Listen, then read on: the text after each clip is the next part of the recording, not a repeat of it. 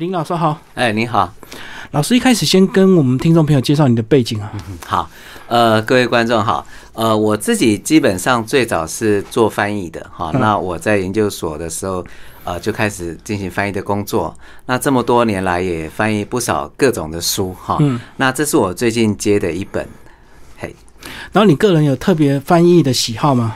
啊，基本上我是来者不拒哈，那所以我翻译的书，不过到后来基本上也大部分是文学或文化研究。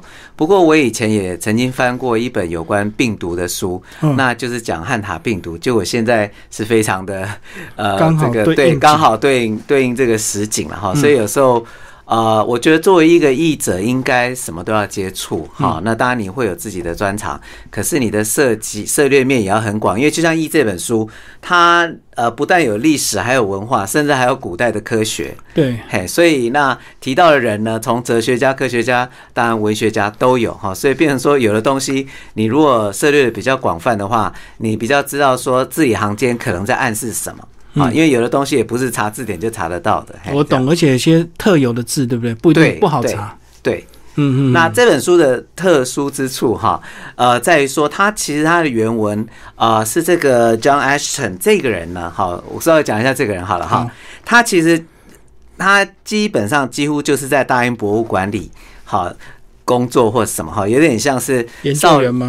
哎，对，但他的身份蛮低调的，所以有点像金庸那个呃小说里少林寺的扫地僧一样。他虽然不是那么凸显的人，可是他却是功力高深哈，所以他就常常在整理那些文物或什么哈，然后就收集到很多有趣的资料。那这本书就是他把呃古代的人对于奇幻的生物，还有对于现实生活呃现实生物的奇幻面啊收集到的资料。把它收集起来，那因此它的文字，其实它原文很多都是一百两百年前的英文，那甚至有很多就不是英文哈，可能是其他拉丁文，对拉丁文、欧洲语言或者其他古语这样。所以你这本应该花很多时间哦。呃，可惜出版社没有给我太宽裕的时间，我只要拼命赶快呃，这个用几个月的时间把它翻出来这样。翻完之后，你个人会不会觉得心灵很满足啊？哦，我觉得又成长了一些哈，因为他其实对我来讲，因为我自己呃是外文所学呃这个翻译研究的哈，那所以其实西方文学或什么我也略有涉略了哈，譬如说。荷马啦，哈，呃，Shakespeare 啦，哈，这些作品我大家都了解。可是这个 John Ashton 呢，他提供了一些这些我们熟悉的神话人物或者神话动物啦，主要是动物哈。嗯，我不我们不为人知的一面，好，譬如说它里面就提到一个，譬如说我们最常见的那个。啊，那叫什么？独角兽。独角兽，独角兽。我们现在大概都是被迪士尼的那个很可爱、很软绵绵、很漂亮的东西所影响了哈。那其实独角兽本来还有一些其他的传说哈。那譬如说，它会被少女吸引，好，譬如说它的脚。有特别的药效哈，像这种东西，其实哎，我看了他的这个研究，就觉得学到很多。对，所以很多古代的生物到底是这个出于人的想象，还是说真的有些东西它绝种了？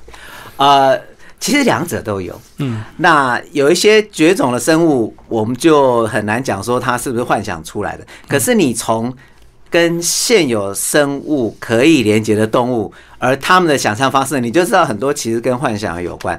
譬如说对金鱼的幻想，嗯，好，金鱼幻想。那这本书里面有有几张金鱼的图，呃，蛮有趣的哈。它不但有这个。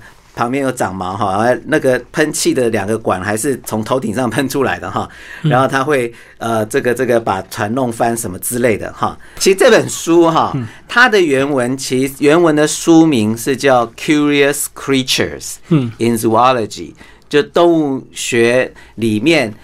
耐人寻味的生物，好，那当然它就会包括一些现实有的跟神话有的。那对古人来讲，现实跟神话有时候是分不太清楚的，因为科学没那么进步，资讯不流通，资讯也不流通，大家也都生老病死都在同一个地方，好，都得听别人讲的，嗯，好，那所以他其实这个他收集到东西，有一些确实是以现实有的有的人跟生物讲。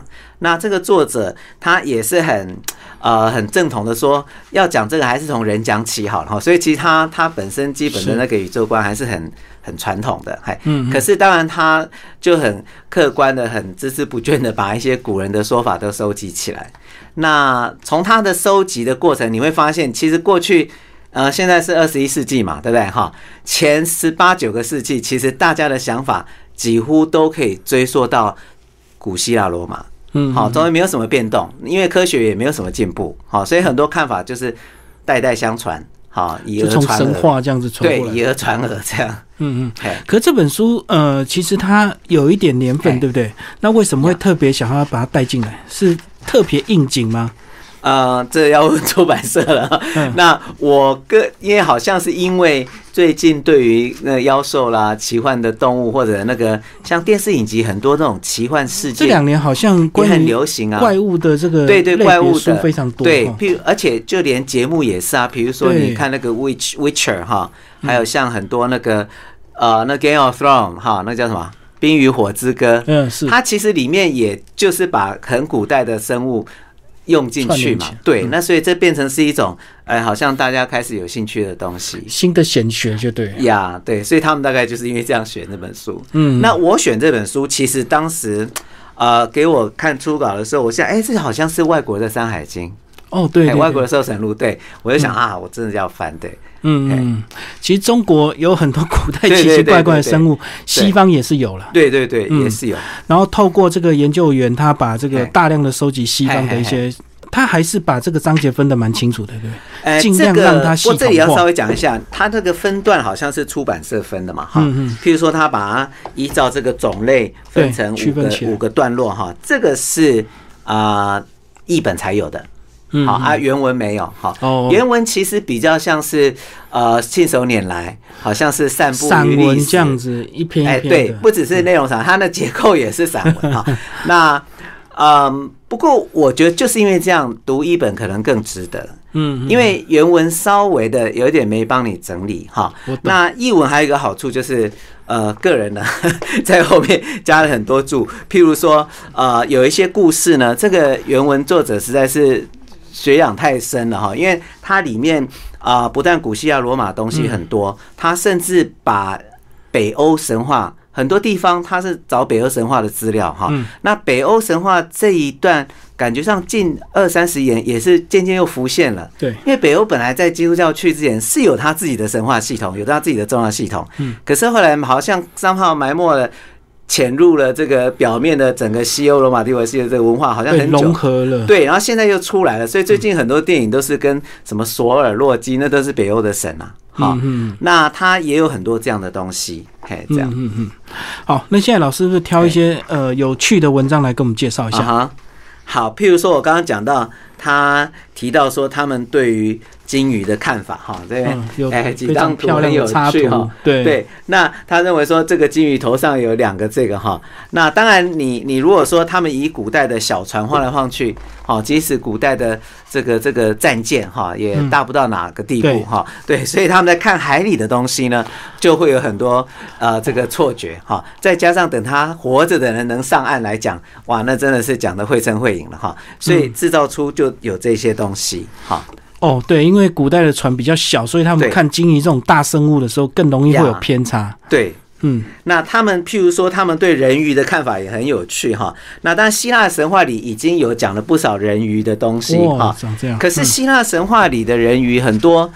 啊，你如果光看那个文字哈，再加上这两千多年来的翻译哈，那翻来翻去，再加上当现代人希望人鱼能美一点，哎，就变成迪士尼小美人鱼的那个样子，就变可爱型。对，可是刚才你们看到那个，哎，这这个才是古代的人对人鱼的想法，而且认为说这个男人鱼跟女人鱼其实应该是人形的这个比较完美的一个呈现了哈，所以这个连这个概念也都不一样。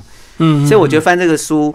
啊，对这方面的了解是蛮有趣的哈。那你也可以比较知道说，这西方人想法里很多东西特别地方为什么会是那个样子？嘿，那这里可以提供很多侧面的、侧面的一些佐证，这样。嗯，所以它整个脉络这个爬书，它大概到几千年前还是几万年前？哦，没有几万年前，它就是两千多哈。两千多年前，几万年前就没有文字嘛，对不对？更难更难搜对它。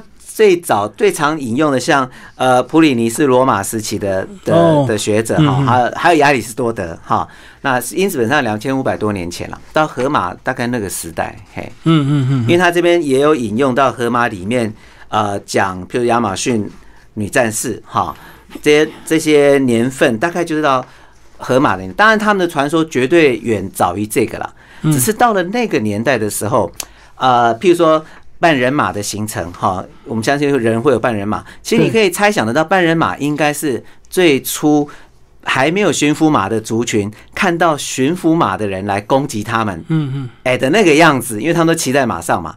然后当然就会认为他们是怪物，是半人马。嗯，好啊，独眼人可能是某个族群，就是只露一个眼睛，眼睛的部分只露，对不对？那他们又这个这个战斗力又极强，就很怕他，那就会把他想成独眼怪物这样，就想的很可怕。对，想的很可怕这样。嗯嗯，对。其实一开始这个亚马逊人就是我们那个电影《神力女超人》的族群，对不对？哎，对对对，他们也是母系社会，都是女的。哎，当然那个是。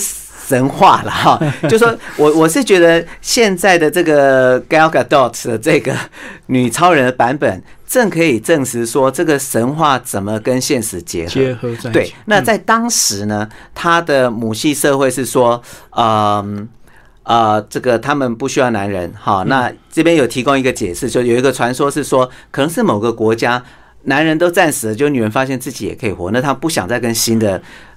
比不上他们这个先夫的这些男性结合，于是就发展出一个传统自己的。哎，对对。那我们现在的这个神秘女超人，她是再加上别的概念，哦，好像有呃这个这个什么女性耶稣的感觉的那种味道了，我不知道哈。所以这个是看谁什么。然后它又是在一个奇幻的空间，它不像是古代，它真的就是一个地方。我懂，对，不像现在是一个抽离神秘的空间，对，神秘的不是，对，所以其实每个年代对于同一个东西都有不同的幻想，嗯，那这个就可以让你知道说，哎，古代的人是怎么幻想的，而且古代人看到星星，好像也发展出很多奇怪的生物，对不对？因为它太像人了，然后好像就有很多描述这样子，对对，没错。他这里当然讲到了各种人，就是有的是有的，我在想那小矮人会不会就是。比较对对，或者说那种眼镜猴大一点的那个 这个什么 Ventura 那个叫什么王牌王牌特派员里面的在被建上了，那个真的就是像他所说嘛，不满两尺，对，然后非常聪明，然后怎样怎样怎样，嗯，有时候又很刻薄，哎，所以看这本书其实还蛮享受的，因为主要是国内这呃关于西方神兽的一些奇幻呃这样的书籍比较少，对不对？东方的比较容易，对，东方的当然对西方。少是因为没有人翻译嘛，对，没有人把它引进嘛。那东方的话，变成说，呃，我们的《山海经》或《搜神录》好像又太久了，对不对？一个晋朝，一个东汉，那基本上。它的原文就是一个障碍，哈，所以这种东西其实都是需要翻译，嘿，都是需要翻译。嗯嗯，对。好，老师再帮我们挑一些海底的一些怪物来介绍吧。好，我们看一下。其实他们过去在航海的时候呢，其实也遇到一些船难，也会想象，对对，想象出很多怪物。呀，譬如说，其中最常被想象的，譬如说是那个 kraken 哈，那这个动物其实北欧跟那个啊。因为比较冰冷的海水，恐怕那个海底的巨油或者章鱼会长得更大。那我们现在知道说，深海确实是有十几公尺，头到尾十几公尺的巨油。对，那最近几年，因为吃鱿鱼的生物都被。捕杀光，所以现在台里到处都是鱿鱼，哦，所以这是一个生态的浩劫了哈。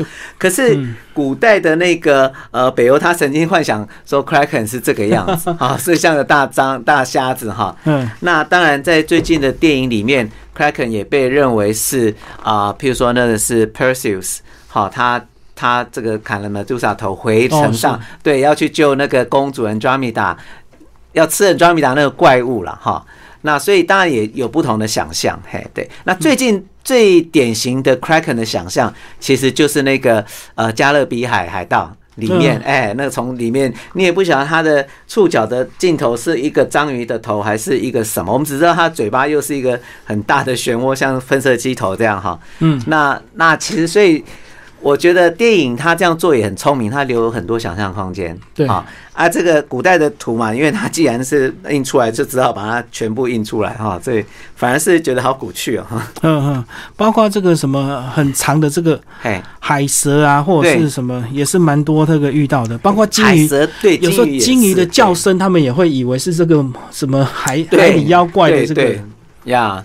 或者他是不是真的听到叫声，对不对？因为有时候那个海水深层的那种躁动，也许会有一些好，譬如说像我记得九一二一大地震，那个震动之前，你就会先听到大地震动的声音传来，地名，对，地名真的是地名啊，很沉的一个声音，然后接着两三秒过后才开始动，哈，那所以我想他们海上航行久了，类似的情况一定会遇到。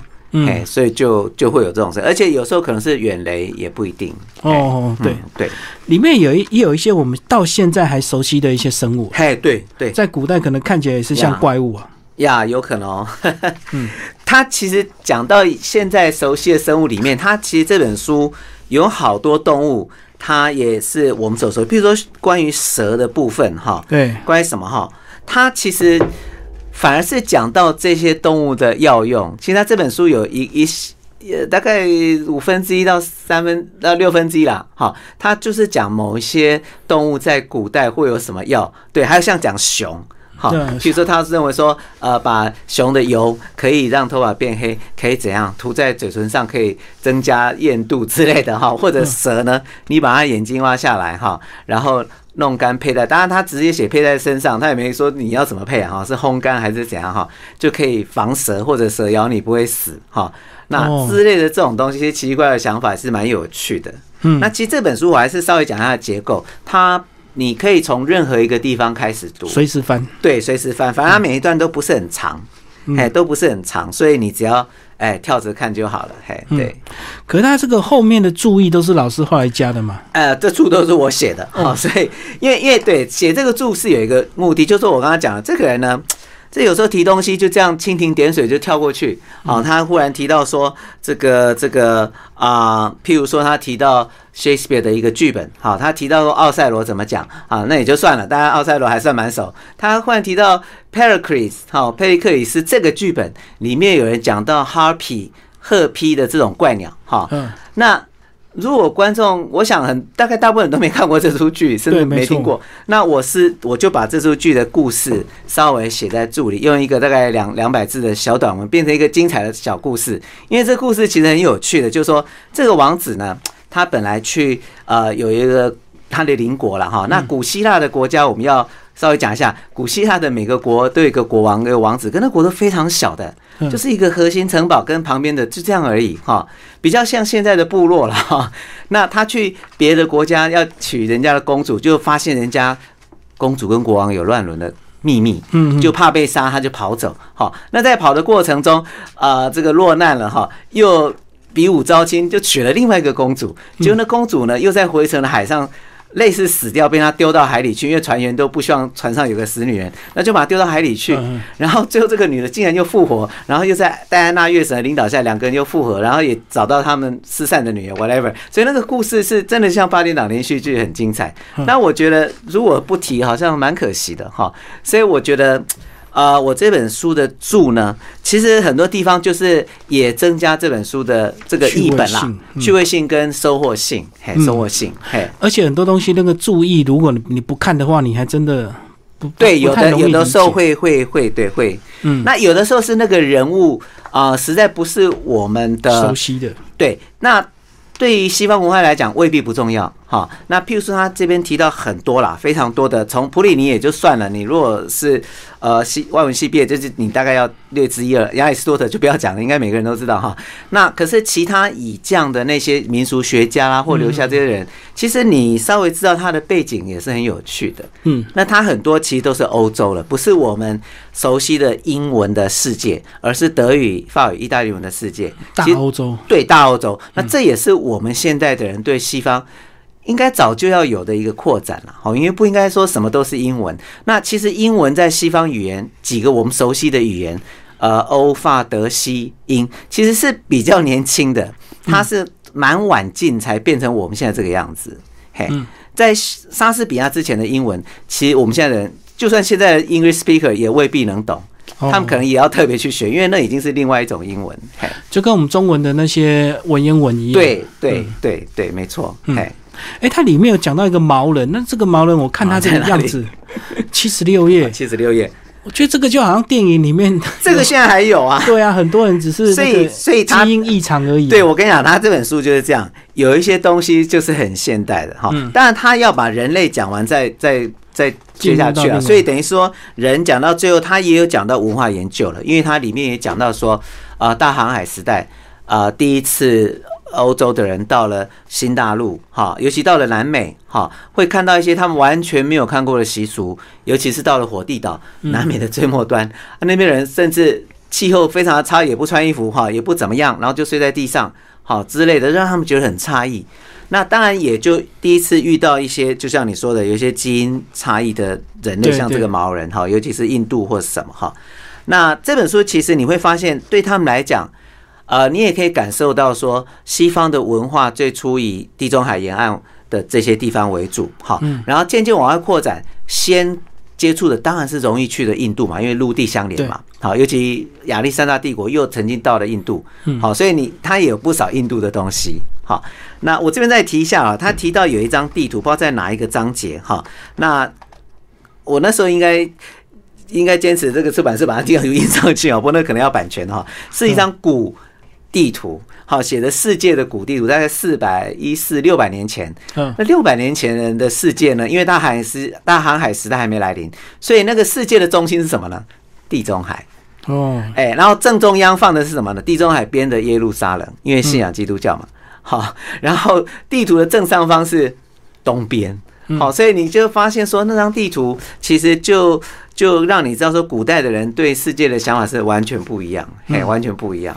所以他们对很多生物有很多误解，也是理所当然，也是理所当然。嘿，浪漫的误解啦，或者奇幻的误解啦，或有趣的误解啦，哈。其实后面还有一些我们很熟悉的蟾蜍啊、蜜蜂啊，都被他写进去。或许在在那个当时，他是觉得觉得是很奇怪的生物吧。或者他们有奇怪的用法，嗯，嘿，譬如当然蟾蜍，我们也也有一些奇特的想法了哈。那他们的蟾蜍好像好像跟招财也有关系，然后还可以，譬如说对蝾螈，他们认为蝾螈不怕火，这很特殊哈，蝾螈避火哈。然后蟾蜍好像也跟他的那个呃这个这个眼睛或什么，他头上他的头里呢有一颗珠。啊，你是可以取的哈，这这这是很很有趣的想法哈，很有趣的想法。嗯，那呃，在这本翻译的里面有没有一些删掉的一些章节，或者是比较艰涩，或者是不适合我们？倒没有，通通都进来了。对，通通进来，不会有不适合，不过确实是会有很深奥难懂的啦，因为有一些文字实在本身就是有一点古老跟跟异国了。对，所以还是有把它简化，让我们比较容易理解。应该说转化，转化，又不得不转化。不这里我也必须说了，譬如说，呃，我们这样看下，我当然都是我用现代的中文，再加上我个人的风格，好把它写出来。可是有一些段落，譬如说是两百年前的英文，嗯，有一些段落是五百年前的英文，有一些段落可能本来是意大利文，尤其是那些文学作品，它显然它就不是本来原文就不是英文写的嘛，好，对，那我就只好啊，这也是翻译的一个难题。譬如说。当你的原作里面有各国人在讲话，你通常把它翻成中文，那你能怎么处理他们的差异呢？这是永远是无法解决的两难了，哎，无法解决的两难。嗯，那我当然是尽量以说把它最有趣、最知识面哈的东西保留下来，然后再保留它的阅读的流畅度，好，所以这个知性、感性都可以兼备。好，那当然这个作者他自己在。编转这本书的时候，他是有说他的乐趣之一是读那些古拙的古代的人讲话。好，那 那这个这个恐怕我我们只好想想办法呈现了，享受在那个古文献里面的一些古语言、古雅的那种乐趣里。对，哎，可是里面好像没有一些东方的元素哈。对，东方的奇怪生物。哎，这就是我说的啊，有啦，有有一些重复是后来我们附会的，像龙跟。凤凰不，这个这个附会真的就是一个呃，应该就是我刚刚讲的附会。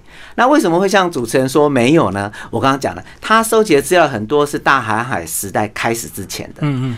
根本有些人就不晓得有中国存在。对，他是有提到马可波罗了，哈，这边是有提到马可波罗的资料，那已经是二手资料，因为他也是人家说马可波罗说，好，那所以对，所以他对他们这个作者收集的资料的时间范围的西方世界还不太了解中国，嘿，还。可以说完全不了解了。嗯哦，所以是时代的一个差距。对，那有趣的是，就像你也提到了，那重复的像是呃那个那个凤凰哈，嗯，或者跟龙，你就发现其实本来两个动物的相似处并不多。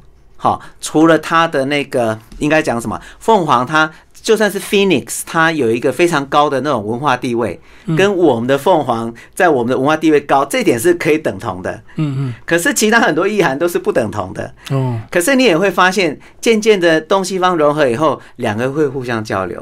譬如说以龙来讲好了，以前龙都是坏的，西方啦，好都是龙，甚至就是。devil 的化身啊，嗯，会喷火，或是好几个害人啊，对对。然后后来呢，到了比较近代三四五百年前呢，他们看到的蛇也多了，然后就把那个龙跟蛇附会，所以里面讲到有些龙是，其实他们就是看到会害人的、害动物、害人的大蛇，然后就说哦那边有毒龙在害，好，那再加上宗教的幻想哈。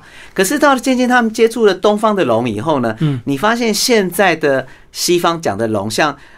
冰火传歌传说中的龙，哎，是好的啊，对不对？好，像那个最近的那个什么魔法呃黑魔女 Maleficent 那个 Julia Angelina Jolie 演的那个第二集。哦，我懂，那条龙是好的啊，是他的好好好乌鸦变的，而且是要救他，而且要对抗坏人，好，所以就发现本来的龙。现在已经融合了，不管是属性、内容或者它的特性都融合啊，这个当然可以提供原来的一个一些想法，也蛮有趣的，哎，蛮有趣的。